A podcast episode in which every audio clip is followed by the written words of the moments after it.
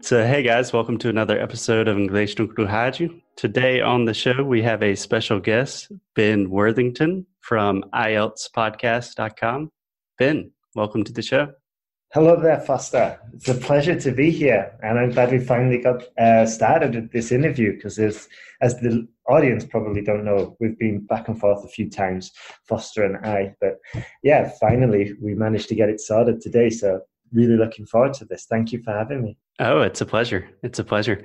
So, Ben, I think the first thing that a lot of our listeners will probably think is, where is this guy from? Because your accent is is much different than mine. So, where do you come from, Ben? yeah, I think I still have a British accent, but I've lived a long time outside of England. I'm originally from Huddersfield, um, which is like near Leeds, Manchester, up north. Mm-hmm. I usually tell people, yeah, it's like the civilized part of England. um, yeah, it's been a long time since I've lived there, probably a good 15 years or so, probably longer. But I moved to Spain and I lived there for 12 years. And then I moved out of Spain, went to Asia for a while. And then since I've left Spain, I've just been bouncing around in different countries. And I think nowadays, some of the words I pronounce are still pronounced in like a with a Yorkshire accent, or at least a Northern accent, but a lot of it has been kind of like internationalized, and that's why it's. Some people say it's easier for me to be understood. Yeah, very cool. Where did you live in Spain? Just out of curiosity. Um, I lived in a beautiful city. They call it a city, but for me, by my standards, it's a town. But they get offended. So anyway, it's a beautiful city called Valencia, um, on the coast, in between Granada and Barcelona. Yeah, I would say Valencia is it's a city. Yeah, for me, it's a city. Mm, yeah, that's interesting because you're from the states and you'd say it's a city. I'm from like a smaller country for me, but anyway, yeah, the actual official in the UK anyway, the official criteria for it to be a city isn't much. It just has to have a cathedral. I don't know what the deal is in. for me, it was a little bit small, and but it was still a beautiful place, and the people there are very friendly. It's uh, yeah, got very fond memories. Yeah, good food. Cool, cool. So Ben, you were not on the podcast to talk about orange trees and Valencia. we're here to talk about IELTS. So, in general, we talk a lot about conversation, about pronunciation, about the sounds of English. Mm. But I don't think we have ever, in almost 400 episodes, we've never talked about IELTS. And it's something we receive a lot of questions about. Right. So, if you just want to start by giving us kind of an introduction, what is IELTS? Why should people take it? What's going on? Gotcha. Okay. Well, the IELTS stands for the International English Language Testing System. This was basically a project between British Council and IELTS IDP Australia back in the 70s. I think in the 70s it was called something like the Davies test. But anyway, what it's used for is if you want to study in Canada, Ireland, the UK, or Australia, New Zealand, and increasingly in the US, if you want to study in those countries, they'll usually say, okay, you need an IELTS score of seven, or you need an IELTS score of nine, depending on the discipline that you choose. So you can take the IELTS to get into the universities in those countries, and you can also take the IELTS exam for immigration purposes. Right. For example, if you want to go go for PR, permanent residency in Australia, you've got to show that you're able to speak the language. So they're going to ask you for probably something like a band seven in all of the disciplines, and that's reading, speaking, listening, and writing. And it's not as easy as you'd think. Like even native English speakers can, like, say if they need a band seven, they can easily walk out with a band six point five. So it's not quite straightforward. It's it is a challenge. So if it's a challenge for native English speakers, it's definitely a challenge for non-native English speakers as well. Yeah, I can imagine. And just to clarify, when you say band seven, band nine, those are the different levels, the grades of the IELTS, correct? Exactly, exactly. It starts, I think, around maybe a band four or five, I think. And then the maximum you can get is a band nine. And that's probably got the equivalency, the equivalency of something like a C2 if we use the Common European Framework of Languages or whatever it's called.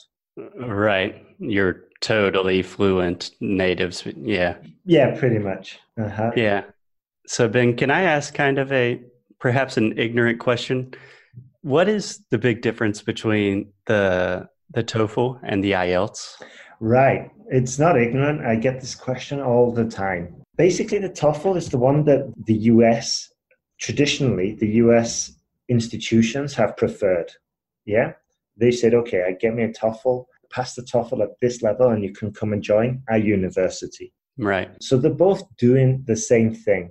I think the biggest difference is probably the speaking part, because with the TOEFL, you sit there in a room and you've got some headphones on and you're speaking into the computer.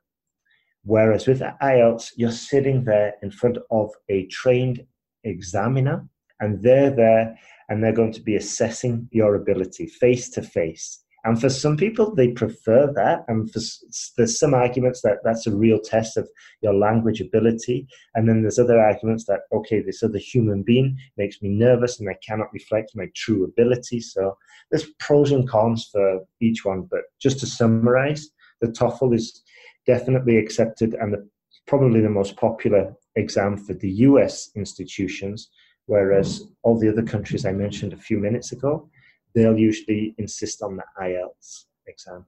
Right. And I think I'm starting to see more institutions in the United States accept both of both the IELTS and the TOEFL. So I think it's becoming more popular in the US as well. Absolutely. I, I think that IELTS is making the organization and making a big push into the US because they used to have a monopoly over the exam in Australia, but then the government reversed that decision and said, no, we're going to start accepting other tests.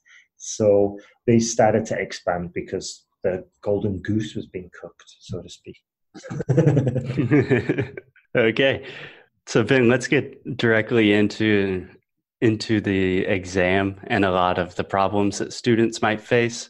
And the first thing that comes to my mind that a lot of students have asked me about is vocabulary and specifically vocabulary for these kinds of tests. And honestly, because I don't focus on standardized testing, I don't really have a good answer for them to how to improve their vocabulary specifically for these kinds of things. Do you have any ideas about that? Gotcha. Yeah. Well, for the um, speaking, the vocabulary, I think we, because in the speaking, you've got to go there with the attitude of though it's like as though it's um, a job interview, you know, so you can't be as relaxed as though when you're speaking with your friends, but you don't want to be super formal in that you're speaking like, oh, one should definitely, you know, you don't want to be talking like so stuffy and formal. So you've got to, it's, it's kind of like up, neutral, semi-formal. I think is probably the best way. Yeah. But for that, your vocabulary. I mean, there are a few tricks. I always suggest to the students that if they can give examples, yeah. So if you're talking maybe in the exam, I'll just briefly explain the exam format and sure. we'll focus on speaking and then we'll go on to the writing. But for the speaking, there's three parts to this exam. Uh, part one, where you come in and you get to know the examiner will get to know you, put you at ease, ask you simple questions. Are you working? Are you a student? And all this kind of stuff. Right. Those are general, easy questions to relax you, you know, as a student. And then you'll be given the choice of three cue cards. And on these three cue cards, you choose one. And on that card, there'll be just a question prompt with some bullet points. So it might say something like, describe a recent holiday that you went on. Bullet point one, describe where you went. Number two, describe what you saw, uh, who you went with. And number three, it might be something like, describe a fun activity you did together or you did with somebody. Yeah? Yeah, yeah. And then you've got to speak about this for two minutes. And this is where an example comes in handy because, well, you can just say the words. I don't know. We had a lot of fun and we had we made a lot of enjoyable memories from this holiday I had in France. For example, one afternoon, my brother and I, we were playing and a football got booted over the fence and my brother had to climb over, blah, blah, blah, you know? But just by giving this example, now I'm starting, I've used some good vocabulary. I've mentioned the word fence. I, used the verb to boot. I used, you know, some more vocabulary about football. And then I can go into this little story exactly. about my brother climbing over the fence, about him, I don't know, getting hit over the head by a saucepan with by the neighbor and just you know, just random stuff like that. That I can go into details and I can show the examiner that I can speak about this topic, you know? Right. That's awesome. That's like one way you can improve or you can show the examiner that you've got good vocabulary for the speaking. Yeah. Also, what's really useful, and this is a good transition into the writing, but if you can talk about topic specific vocabulary, yeah? Yeah. So in part three, what happens is you start getting more advanced questions, more difficult questions, more abstract questions. So it'd be something like, why do you think holidaying is an important part of society? Yeah, something like that. Yeah, that's a hell of a question. yeah. and yeah, because in part three, this is where you're going to get basically over a, a seven or above. Yeah, a band seven or above. So you're going to answer questions, uh, the question like, well, I think holidaying is an important part because nowadays in society, a lot of people complain about being overworked, about being stressed out, and about not having enough free time. I I agree with all three of those things. yeah, but just by giving that little list there, what I did is I used topic specific vocabulary, yeah, which is like vocabulary that is unique to this topic about holidaying. So it's like overworked, um, stressed out, and free time.